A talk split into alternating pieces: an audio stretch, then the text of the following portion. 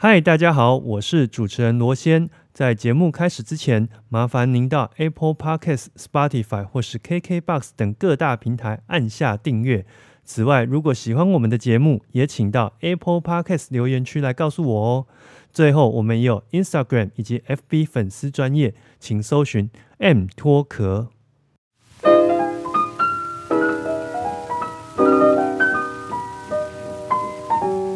我是罗先，欢迎收听 M 脱壳 Music and Talk。我就很好奇，哎，你怎么会找到瓦力嘞？哇，这个哈，其实我觉得我们刚刚也在聊哈，这个实在是非常难得的缘分哈。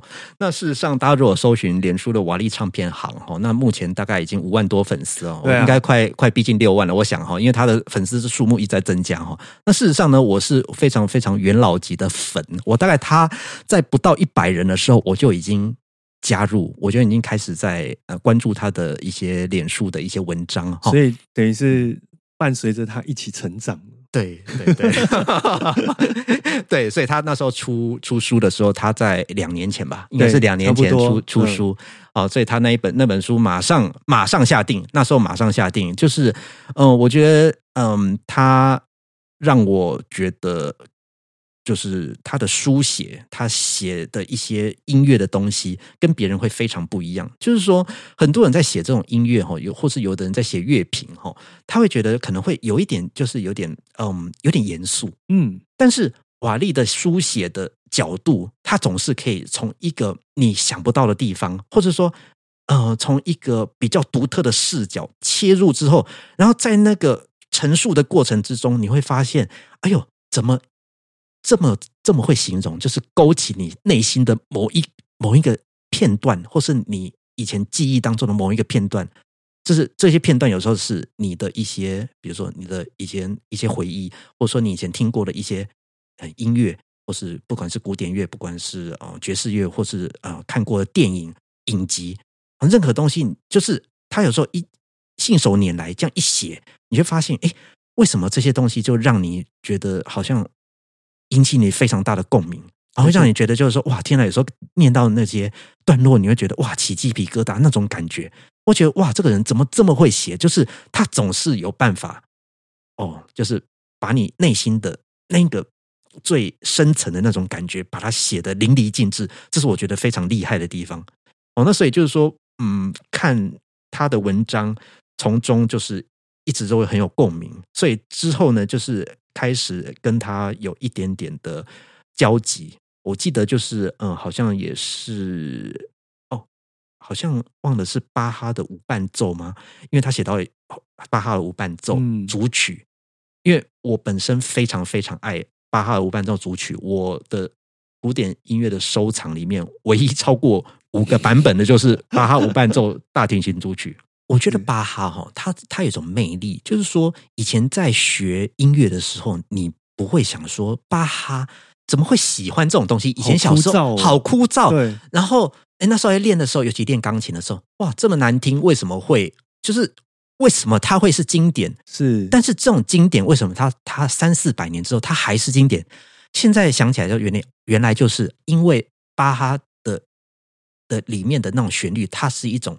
就是怎么讲，就是一种简单、简单，但是它里面富有很多的能量。我觉得这就是巴哈他的魅力，尤其他的巴哈的无伴奏大提琴组曲。嗯，我觉得真的是每次只要不管是心情很不好，或者说非常烦躁的时候，你只要随便播下去，播下去，就是会让你觉得整个人非常非常平静。嗯，我就是因为他有一次写了一篇。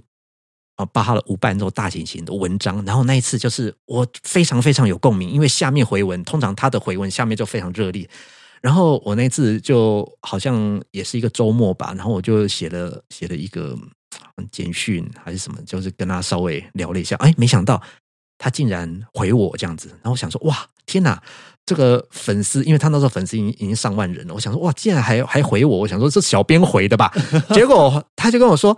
我不是小编，我就是本人，本人就是校长兼壮钟哦，就是从头到尾只有我一个人这样子。制作成本没那么高，对对对对对。然后我想说，哇，这个也是也是太厉害了，因为他里面所有的不管是写作或是回文或什么，就是嗯，全部都一人包办这样子。哇，像哇，这个也是太神通广大了吧哈！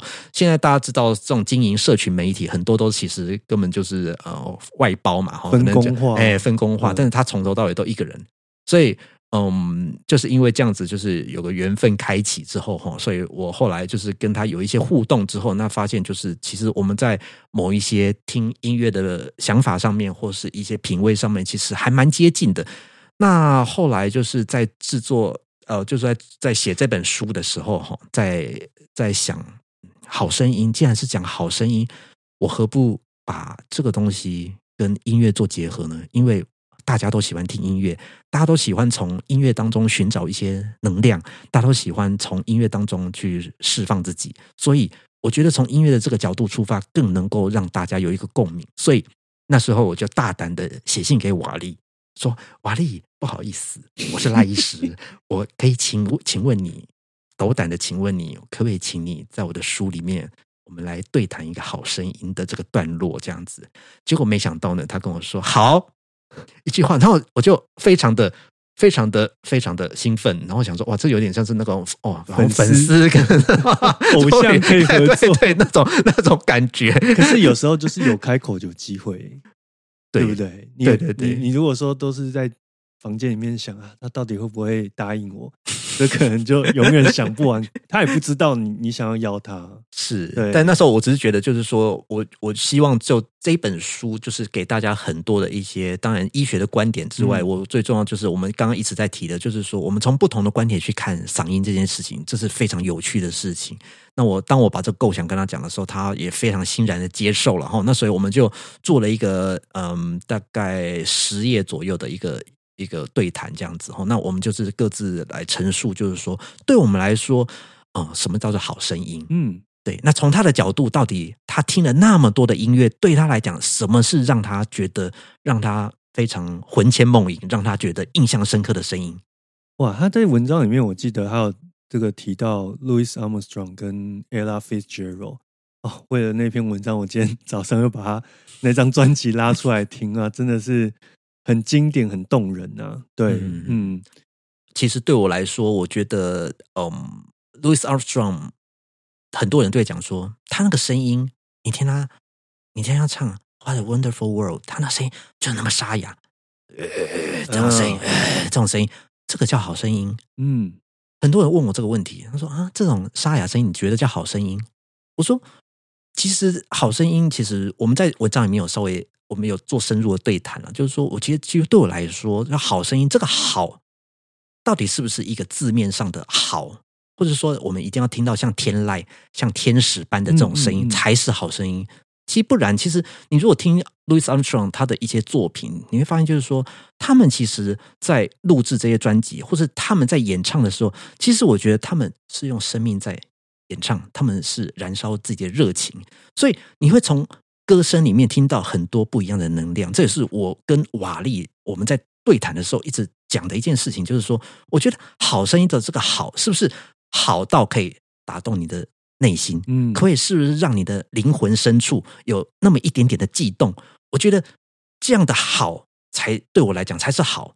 那那种为什么会有沙哑的声音？当然跟他的生活。习惯跟他的一些生命的历程都有关系。那大家都知道，就是说，因为他他们就是说，有时候这些歌手之后到后期的时候，因为有时候是抽烟，有时候是喝酒，有时候是因为其他的一些生活的一些状况过度使用，对，所以造成就是声带出现问题。但是在这种声音当中，你除了听到沙哑之外，你是不是能够听到他的内心，听到他灵魂里面他的生命的历程？你如果仔细听的话，你把这些，你把这些，哦，就是专辑拿出来听，你会发现，其实他们是真的是用生命在唱歌。所以对我来说，他们这种歌声，它虽然沙哑，但是它的沙哑当中带有一种沧桑，但是那一种味道是绝对其他人唱不出来的，独一无二的，独一无二的。对，《花的 Wonderful World》，你说你今天换成多少传唱的版本，但是对我来说，那一首歌就是他，就是他只能只能他唱。没有人可以取代，而且有时候我在听他唱一些别人的歌曲，对，然后可能是一些巴拉歌，对，可是他就是可以把自己的灵魂套在那个歌里面，对，就是成为他独一无二的那个样子。对，这个也是他唱这些东西的一个 很无可取代的价值啊。对对对对，所以我我一直觉得，就是说，到底什么是好？这个好的定义，我觉得有时候大家可能以现今，我们刚刚有讲到，就是一些比如说什么国际的一些音乐大赛、钢琴大赛，这个这其实有时候就是说到现在，我们定义这个好，这个好到底是多好才是好？好像要像机器人一样，又精准又漂亮，是这样子吗？又干净？对对，还是你要表达的是肖邦，或是哪一个音乐家他想表达的一个情境，或者是梦境？对对对，我我我觉得，我觉得应该是说，我觉得，呃，音乐就是艺术。那其实我觉得，艺术那就是一个人他的一个想法，他的生命历程，然后他的一些表达能力。对对对，但是这些东西它是一个综合的，它并不是说单纯的，哎，我就是哎声音好听就好。但好听，它是不是有灵魂？对，是在唱这个歌，还是在唱这个角色？对。对，对对？我我觉得，我觉得这是很重要的事情，所以我们在里面做了一些对谈，就是说，我觉得也是非常的有趣哦，所以就让大家就知道，就是说，到底我们的好声音，当然以医学上面的好是这样的好，但事实上在艺术层面的或在音乐方面的好是怎么样的好？那我们有做各自的一些想法的陈述，这样子。哇，聊到这边，我又想要把那一篇再抓出来再看一次。我觉得感觉就是听赖医师这样讲之后，其实。不同的诠释，你再回去看的时候，又有不同的想法在里面。对对，那我这边特别提一下，因为赖医师在你这个对谈里面有讲到说，这个陈建年的《海洋》嗯是他特别推荐的一张专辑，然后也是这个呃出国在外的时候都会想念的一个声音嘛，可以特别为我们来聊聊这个部分吗？嗯，这张应该是角头音乐非常非常早期的代表性的专辑，也是他很早期那个编号非常前面的零零级吧？哈，零零级，哎，零零一还零零二，是不是？大概就是排前十啊，一定是有啦。对对，那时候在买这个唱片的时候，这个哈，通常买唱片哈，我对我来说这是一个蛮直观的东西，就是这个东西如果当下觉得好，买下去大概就是好。嗯，他这张照片就是这样。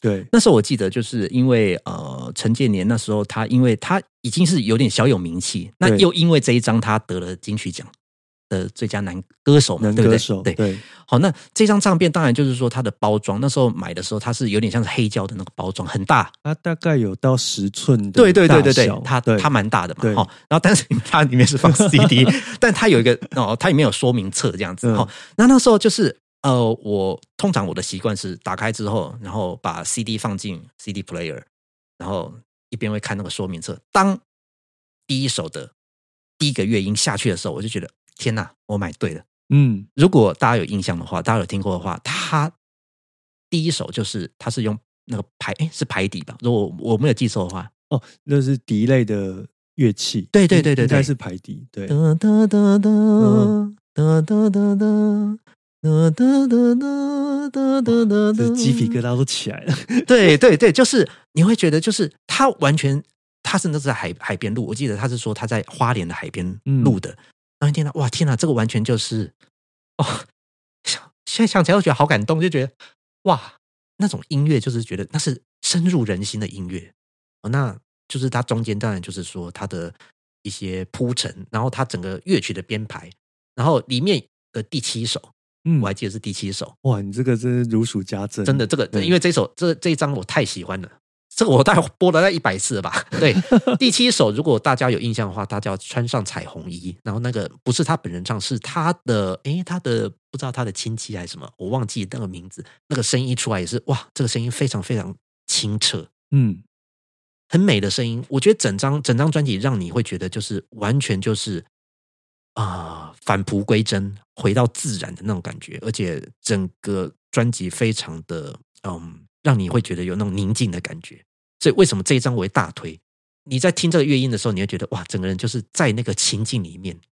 我在里面文章有写到嘛，因为我那一年在美国，在威斯康星，威斯康星哦，它其实在美国中部，其实可能去过人没有很多了哈，但是我自己非常喜欢，那算是我第二故乡哦。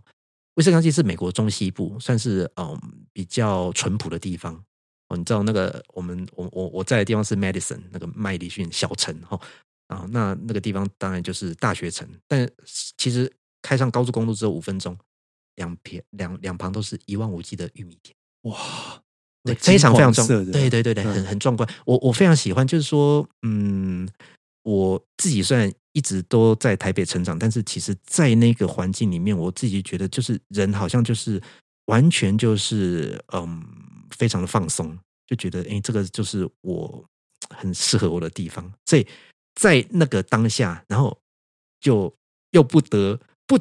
不自主又想到这一这一张这张唱片哈，那那那张那张唱片其实其实我我是我是那时候有带去的，因为真的我我太喜欢了，所以就是有时候在开车的时候就一边放啊一边听，然后就觉得哇，这个完全 perfect match，它是让你有想到像家的感觉，对对，有那种它里面嗯，我记得第哎第几首有点忘记了，它有一首里面是乡愁嘛，嗯，乡愁。哇，那听个鸡皮疙瘩都会起来。跌后才勇气的呀！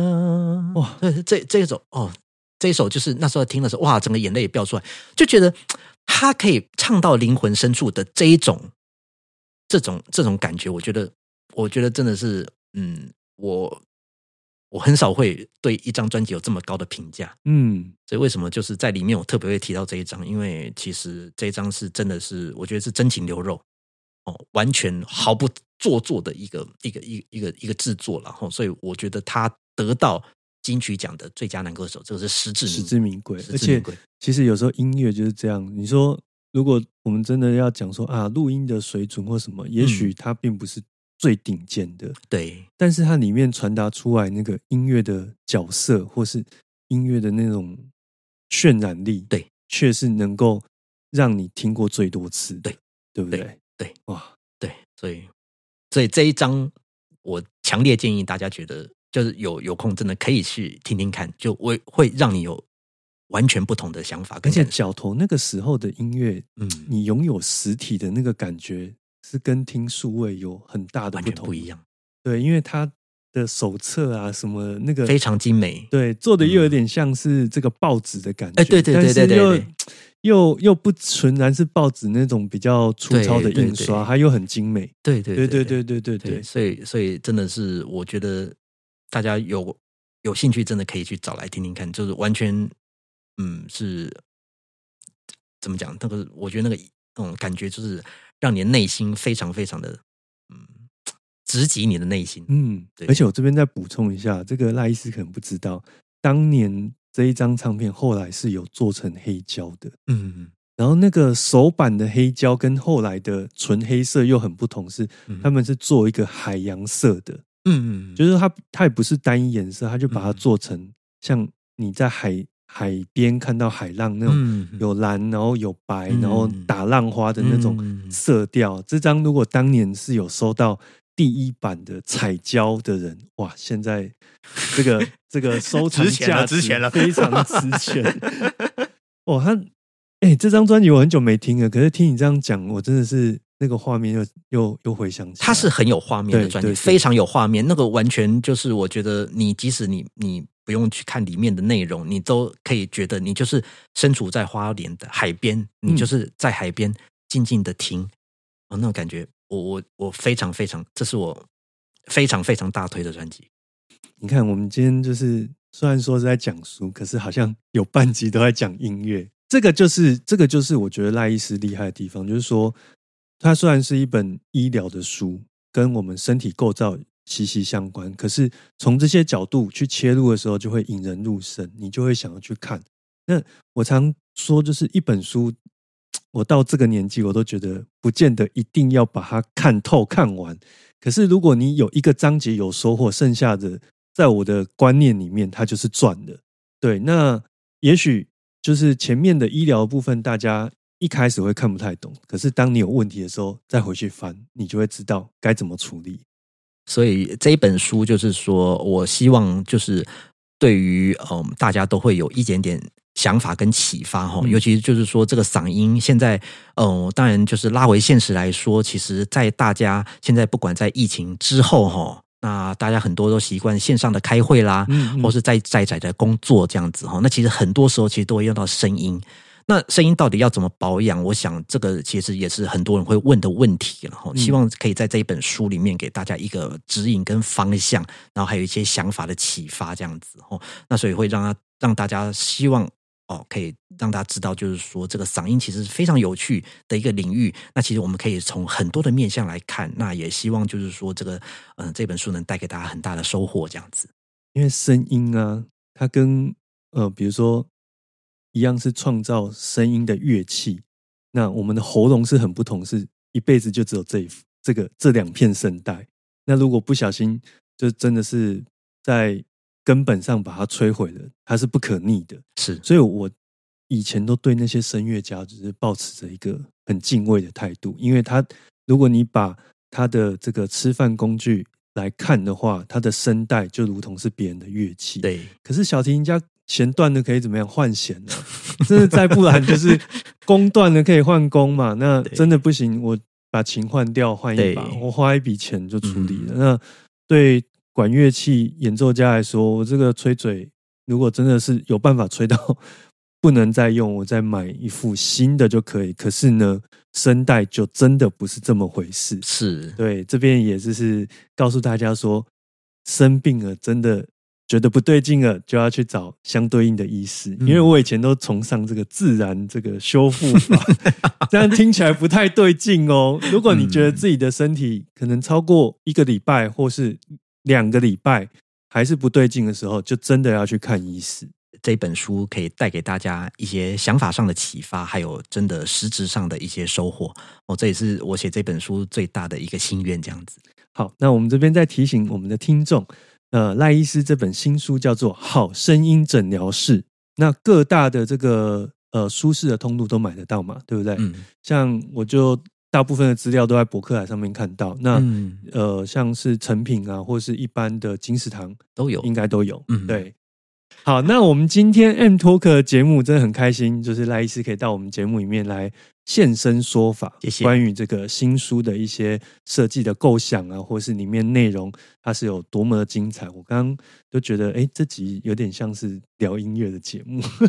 不会啊，因为我觉得音乐其实也是跟声音有非常息息相关，息息相关。我觉得这当然就是因为这是毕竟还是，我觉得人使用声音，但最终我们还是喜欢。音乐，所以这跟音乐绝对是脱不了关系的。所以我觉得，其实广义来讲，其实当然这个也是声音的一部分。所以希望阅读这本书之后，大家也是可以定义自己的好声音到底是什么。好，那今天我们节目就进行到这边，我们 N Talk 就下次见喽，拜拜，拜拜。